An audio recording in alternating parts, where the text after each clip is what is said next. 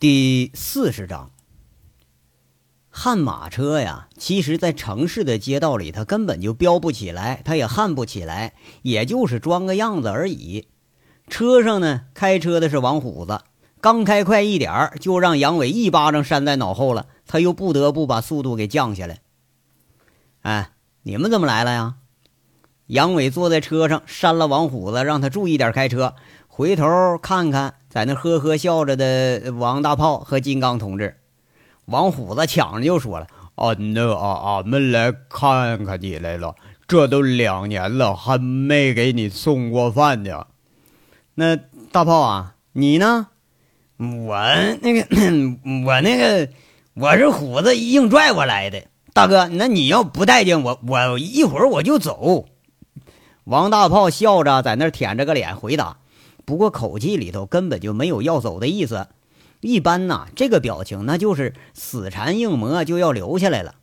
呃呃，呸！哎胡说了，谁谁拉你了啊？你想见你就硬缠着我，还把车给我了。你你说好了啊，开一个月啊。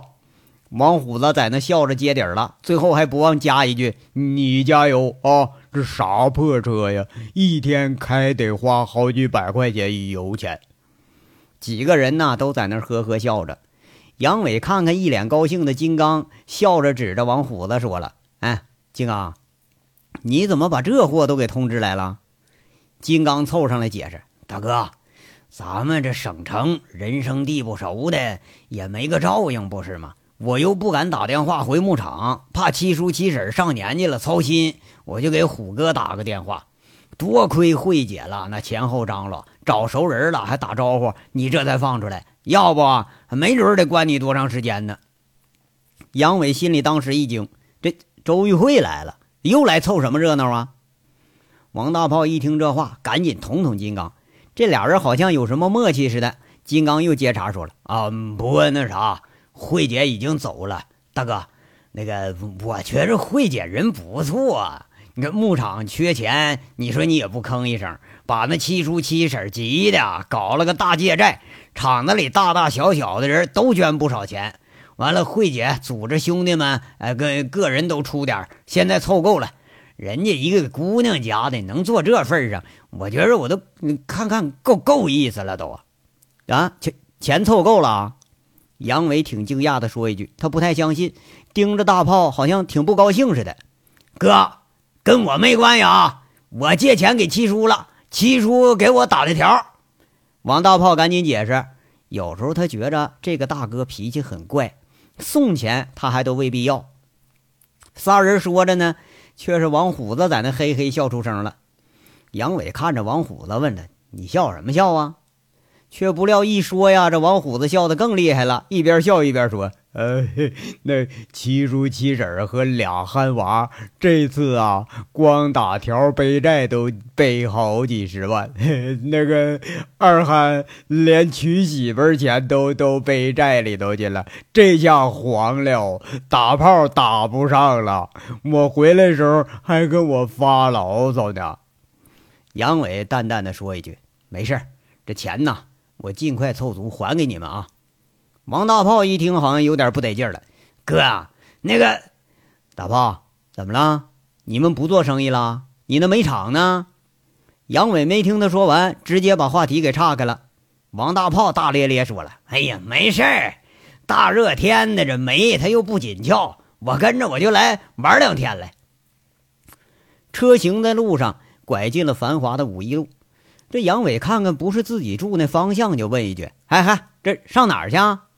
王虎子一笑，嘿，那个是上帝豪酒店，王老板请客，猛宰的啊！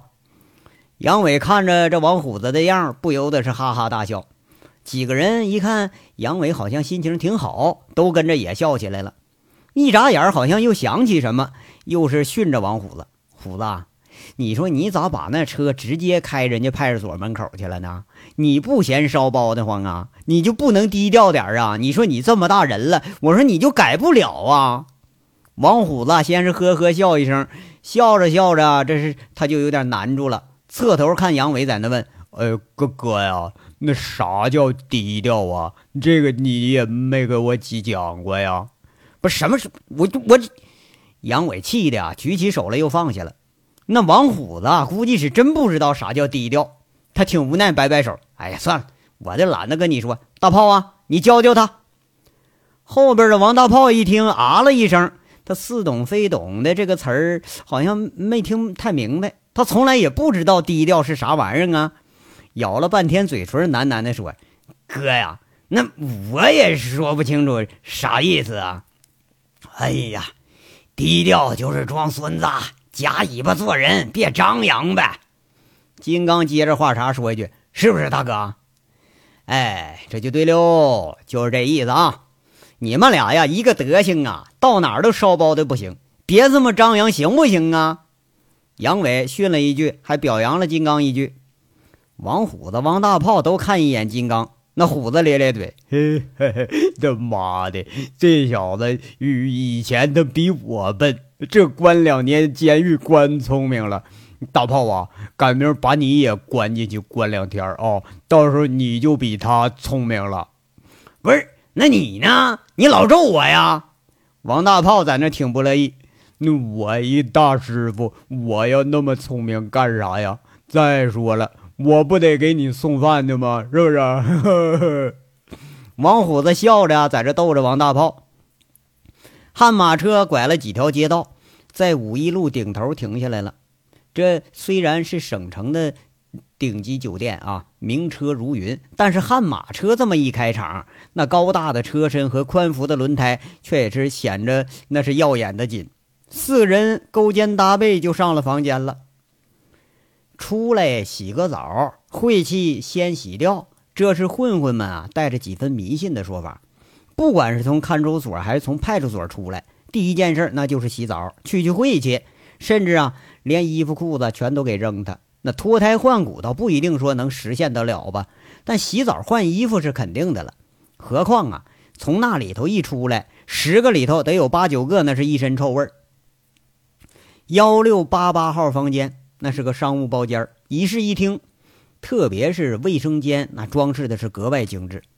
洗脸池子是白色的瓷质容器，哎，像个大脸盆似的。不过一摸着却是那个石头的质地。淋浴上那也是白色的喷头，最好的是还有一个偌大的大浴盆，哎，带冲浪那种。被关了两天的杨伟进门就钻卫生间，他泡上了。杨伟刚一泡上，人家虎子连门都不敲，咕咚一下就闯进来了。杨伟没好气儿的说：“的不是虎子。”你就不能消停会儿啊？怎么老是往往我这眼前这块钻呢？哎，你看看你，你上面没奶子，下面没洞洞，你长得比我还黑呢。你怕我弄你咋的？找个姐们都比你放得开。哎切！王虎子却是拿了卫生间两个口杯，不理会杨伟，自己出去了。嘿，他妈这这小子！杨伟笑着，还真就被虎子给呛得无话可说了。热水冒着腾腾的蒸汽，烫着皮肤，浑身透着惬意。杨伟头枕着浴盆的沿儿，闭着眼睛开了冲浪的开关，这腿、腰、脚心顿时感到了痒痒的水的冲力。在派出所那鬼地方蹲了有几十个小时，现在这是又回到天堂了。要说那天到底发生了什么呢？派出所民警肯定是没问出实情来，看样认罪态度挺老实的杨伟，那其实啊说的全是假话。那个被打肿脸的胡主编和社长说的却是实实在在，他们是说实情的。那还就有一点他们都没掺假，确实是杨伟吧，毫无征兆他就打人了。而那个胡主编呢，确实也没摸过那个什么女人。除了打人，剩下的话基本都是杨伟在那胡诌出来的。不过这也不能怨杨伟呀，这人说话太恶心呢。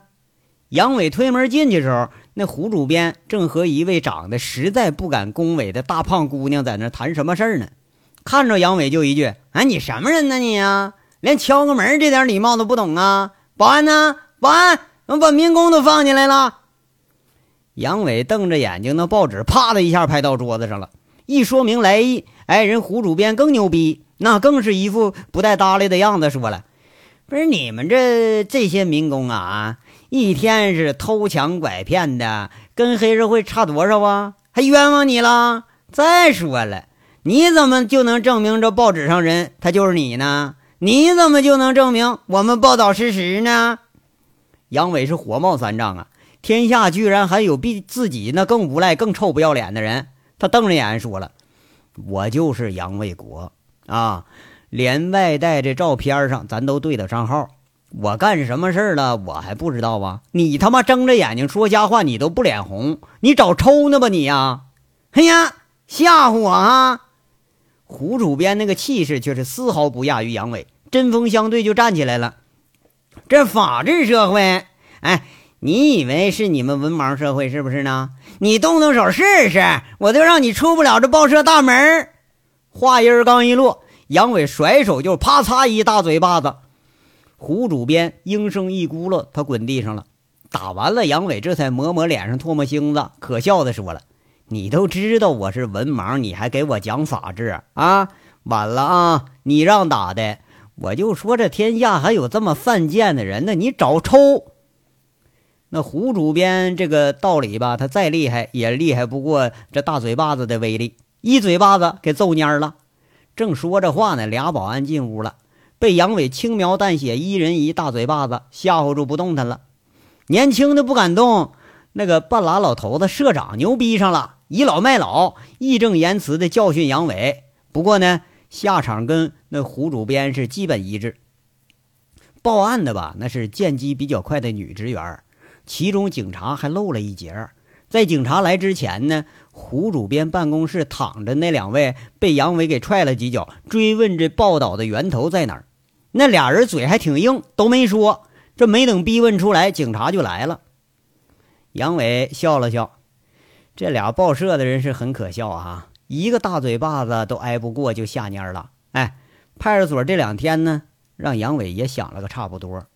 原先一直关心着佟思瑶的安危，这事儿啊，那是关己则乱。这么一来呢，反倒让杨伟更冷静的前后捋了捋思路，这才发现自己多少犯了点错误。如果说你要帮佟思瑶，就得先找出谁在害佟思瑶。而这个造谣的源头就是事情的关键所在。只要说找得出来，最起码和害童思瑶的人应该有很直接的关系。整件事情，除现在这一条线索，那完全是无迹可寻。不过呀，那都没关系，有一条就足够了。收拾了报社这俩人，半天都没问出个所以然来，让杨伟更觉着怀疑，这里头他肯定有问题。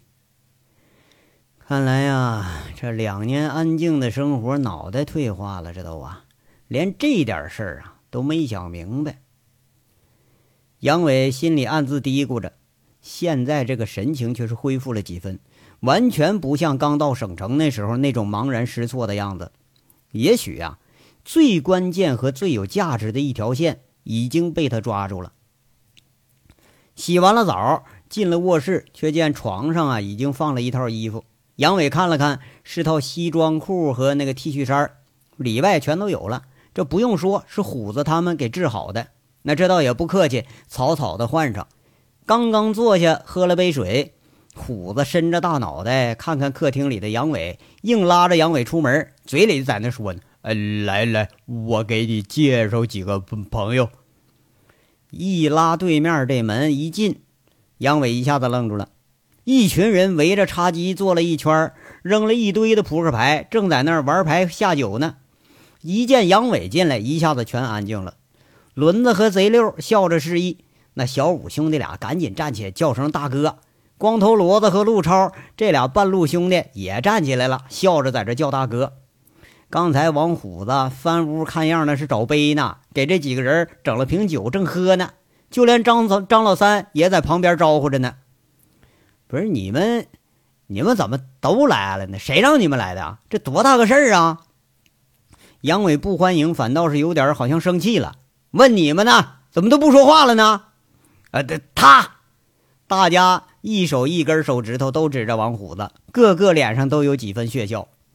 王虎子忙不迭，赶紧说：“哎呀，这这咋又又又赖我头上了呀？”我说：“大哥呀，这就你不对了啊！兄弟们再不怎么地，来看看你还错了呀！啊，这里头除了张老三没进去过，光头骡子和陆超来的晚，剩下的人差不多都进去过。哪次不是你带着人去看的？那你进去了？”还就不让大家来看看了啊？嫌丢丢人咋的？哎呀，杨伟挺无奈的说：“哎，来了好啊，还是兄弟们贴心呐。行，欢迎。哎，对对对，欢迎欢迎啊！”王大炮赶紧忙不迭接话茬了：“大哥，咱兄弟们可好多年没聚了啊，怎么样？今儿凑一桌，咱乐呵乐呵，不算张老三啊。”这小子成他妈土地主、土财主了，跟兄弟们不一套。杨伟笑着看着众人，真是觉着温馨无比，好像就又回到了几年前。却没想到，刚一笑着呀，那张老三扑通一下就跪下了，刚叫一声“大哥”，背后的贼溜啊，这朝着脑瓜子就是一巴掌，小声说：“别光喊，哭啊，快点哭，笨蛋！你不是说哭就哭的吗？”杨伟一看，苦着脸，挺无奈的说：“哎哎。”张老三，你这怎么又跪下了呀？我什么时候我又怨你了？大哥，我没跪，我不知道谁他妈踹我腿弯了。我操，谁这么缺德呀？张老三那脸更苦，刚要搭腔跟大哥说个话，却不料啊，背后不知道谁踹的腿弯一脚，扑通一下没防住，这就跪下了。再看背后和身边这几个，都在那呵呵偷笑。那不用说，就是背后的贼六和小五元在那使坏呢。哎，起来起来吧，都成什么样子了？跪天跪地跪父母，以后不能乱跪了啊！杨伟上前，赶紧把张老三给拉起来。这群混混呢，那要说也是真没招，总是在这想着招的呀，使坏。哎呀，好，今天呢，谁做东我不管，今天反正咱们一醉方休啊！杨伟看着一众人等蜥蜴的眼神，却是怎么也不忍服了大家的面子，很豪爽地说了一句：“看着众人笑着，这才又加一句：不过呢，喝完之后啊，明儿各回各家，各找各妈，别聚一块再惹事儿啊。”这话一出口，混混们面面相觑地看着，看样大哥这还是不欢迎啊，这好像还真有点就热脸贴了个冷屁股的感觉。不过奇怪的是啊，大家都把眼神投向那蠢头蠢脑的王虎子。今天这主角看来换人了。王虎子很牛逼啊，重重的在那茶几上顿了几下那个杯子，一下子把大家那个眼光都吸引到自己身上了。就见王虎子站起身来，挺不客气说了：“那大哥呀，这话说的兄弟心寒呐。想当年。”咱们兄弟滚在一个窝里，就着大葱喝酒那时候，咋没见你说这话呢？你当年病的都快快死了个屁的了，谁把你背回来了？是大炮兄弟，对对不？咱们关系最铁了。可咱俩穷时候连下顿都没着落，是谁给咱俩钱，让咱俩混个肚饱的？那是。贼六和轮子兄弟啊，他偷着钱也给咱呐。那小五就不说了，连饭店装修的砖都他偷回来的。这当然了，最后是大哥带大伙混起来的，都有俩钱了，都烧包了，牛逼了，我也看不过眼，看他们一个个拽的呀，跟个二五八万似的。不过那不管咋说呀。咱们穷的时候结下的缘分，那这一辈子跟他妈拉面一样扯不完呢。那我说的对对对不对？哎，对对对对，哎，你就就是就是的呢。这帮混混今天也不知道怎么的了，就胆儿大了好几分，都附和着王虎子说话，连瞪着眼的杨伟他也不理会了，好像是把杨伟一个人给孤立起来了。虎子，你到底想说什么呀？杨伟乍听啊，这是很有条理、很入耳、很合情合理的话，倒是真觉得挺诧异。不是这话，呃，应该是说这话他妈应该不该是从王虎子嘴里说出来的。嗯，说说什么呢？很很简单，那大大哥，咱们今儿啊做个了断。我声明啊，我跟他们站一块儿。我知道大家手脚都不干净，不过我我说了啊，这王虎子在众人鼓励的眼神中，清清嗓子开说了。杨伟在那一撇嘴：“那你说呀，了断什么呀？怎么还学会卖关子了呢？”王虎子鼻子一哼哼，说了：“哼哼，哎，了断什么？我知道你看大家不顺眼，你帮过大家，大家也帮过你，这扯平了啊！咱们从头再来。你你，我知道你你那个想做成个普通人，好人啊！你要嫌弃兄弟丢你面子啊？得，咱呃今天把话说说明了。”这一顿酒就断交酒，喝完以后，桥归桥，路归路，谁也别搭理谁，就当没认识过。你也不用变着法撵大家走，大家都知趣要脸，咋样？你你说句话。金刚听这话，好像是要断交啊，赶忙拽着王虎子那个胳膊，看样是要打断王虎子的话。虎子却是一把把他甩开，说了：“别拽我呀。”我今天要要把话说完啊！哥不说，我我替他说。你呀，金刚啊，你蠢的就跟个猪似的，让那刘宝刚蒙着当驴使唤。哎，你就不说你和我们不是一世的？你你呀，你回他妈沁山放放羊去吧！王大炮啊，王大炮，你小子干的坏事不少。可我王虎子认认你当兄弟，没没招。你再坏，咱俩再合不来。你你也是我兄弟。嗯 啊啊，对。王虎子很拽，从王大炮面前路过了。王大炮好像挺感激，哎，抱了抱虎子。抱完了，虎子又朝着武立民兄弟俩走过来了。哎，一边走一边说了：“那大武小武啊，嗯，没说的啊。”就冲你给虎哥我找小姐，哎，咱们是兄弟，偶尔抽个粉啥的，我不在乎。你抽吧，抽吧，没钱了，哥给你钱，抽死拉鸡巴倒，谁让咱们是兄弟呢？啊！吴立民讪讪的苦笑了一下，王虎子血笑着要抱这个小五元，却是小五元一闪身给躲表哥身后了，被王虎子要抱实了，那可不是啥乐事儿。杨伟、金刚瞠目结舌地看着王虎子表演。现在呀，该他俩人面面相觑了。王虎子又逮俩人说了：“贼溜轮子呀，你俩好偷东西，哥不嫌弃你们啊。要我说呀，你俩水平这么高，那给我羡慕的呀。不说了啊，以后哥穷了就指着你们俩人了啊，兄弟啊。”这贼六和轮子被王虎子还给鼓励一番，倒是和杨伟的期望大相径庭了。俩人看看杨伟那脸色，却是不太敢表现的太亲热。张老三呐，你小子跟他妈地主老财似的，比山西这老心儿还还抠还抠。没钱时候就妈抠，有钱还这德行啊！不过你对我没说的，没骗过我，没坑过我。我认你当兄弟了，王虎子大咧咧拍着张老三肩膀，张老三这感激的呀，差点再跪下了。除了上次那事儿，明显的兄弟们都不待见张老三了。今儿这虎子一表心迹，那这以后基本等于回归组织了，那能不高兴吗？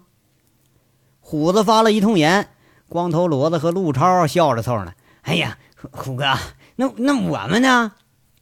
虎子恍然大悟：“啊，对。”光头罗和陆超好，呃，我们你我和你们俩交情不深啊。不过呢，现在咱们有这大哥了，一有事儿呢，看你俩每次都跟着。不说了，能当兄弟啊，就赶明混不下去了。没二话，哥教你们做拉面哦。这俩人呢，却是最高兴的，同时抱着王虎子是感激不已。王虎子推开俩人，最后才对着杨伟很正经的开说了：“大哥呀，这就剩下你了。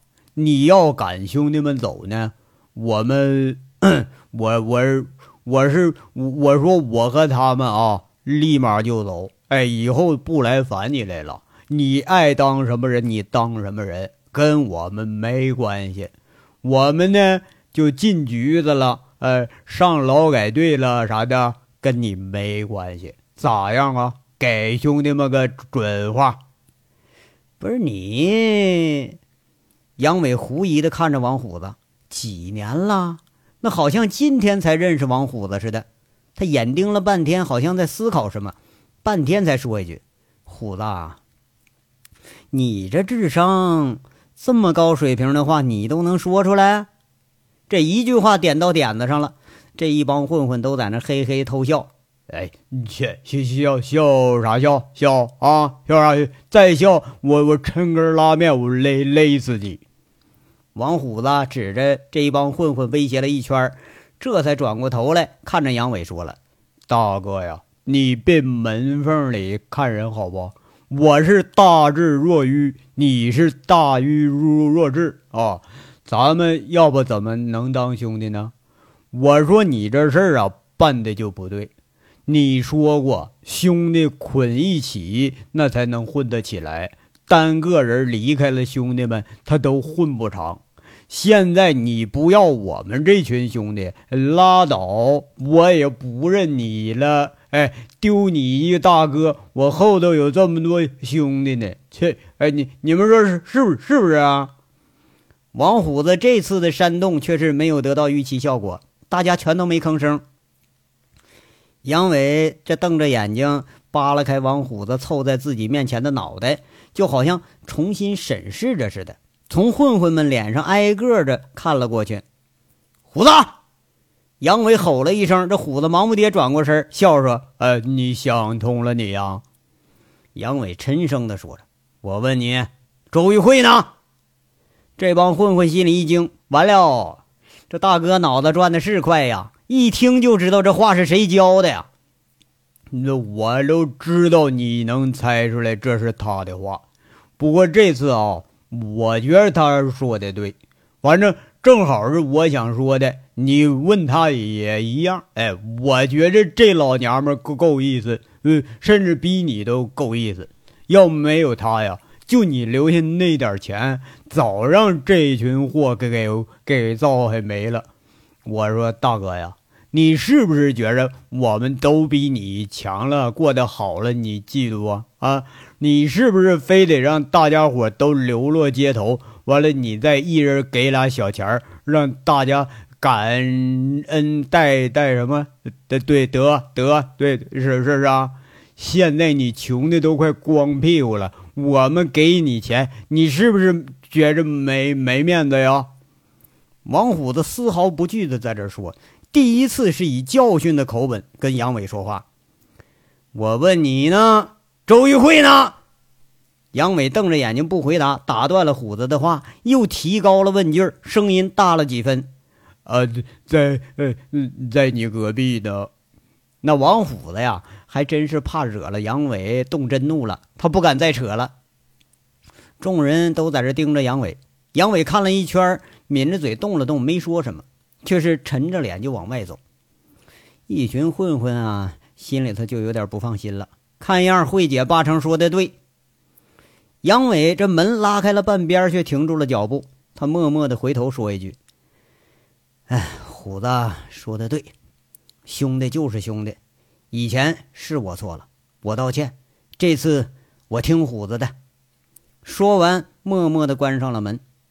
炸出变故，这一下子惊得众人是面露喜色，个个互相看了一眼，然后是轰的一声爆发出了狂笑。笑得最狂的就是王虎子，那坐下来，那当时就是福德一大白呀。王大炮头一次把大拇指给竖到王虎子面前了。以后你是哥，我是弟儿啊。除了大哥，你是二哥，哎，就是就是，哎，就是，以后都管叫虎哥啊。贼六在旁边还煽动，哎，都呵呵笑着在这围着虎子。王虎子大咧咧把杯往下一放，小五元赶紧又给他倒上。这王虎子呀，这功夫才醒过神来，有点心有余悸，说了：“他妈的，都都做做好了，做做好了啊！哎呀，刚才吓得，我这腿都软了，我就怕这大嘴巴子给给我来一家伙。哎，我说你们就说到这我出头说话，那我他妈也不能白说呀。那个，呃，五元啊，给我过来，来给二哥捶捶捶腿来。哎。”那小五元很高兴，很满足啊，直接过来给王虎子捶上腿了。一时间，这递烟的、点火的、敬酒的、捏肩膀的，是乱乱哄哄，又叫起来了。杨伟靠着门呐，他并没有马上走。屋里乱哄哄的声音，不用说，这是又闹起来了。不过这个时候，杨伟心里觉着很温暖，脸上恢复了曾经有的那种自信。独自笑过了之后，杨伟踱了几步，轻轻的。敲响了隔壁的门。这章到这儿就说完了，下章稍后接着说。感谢大家的收听。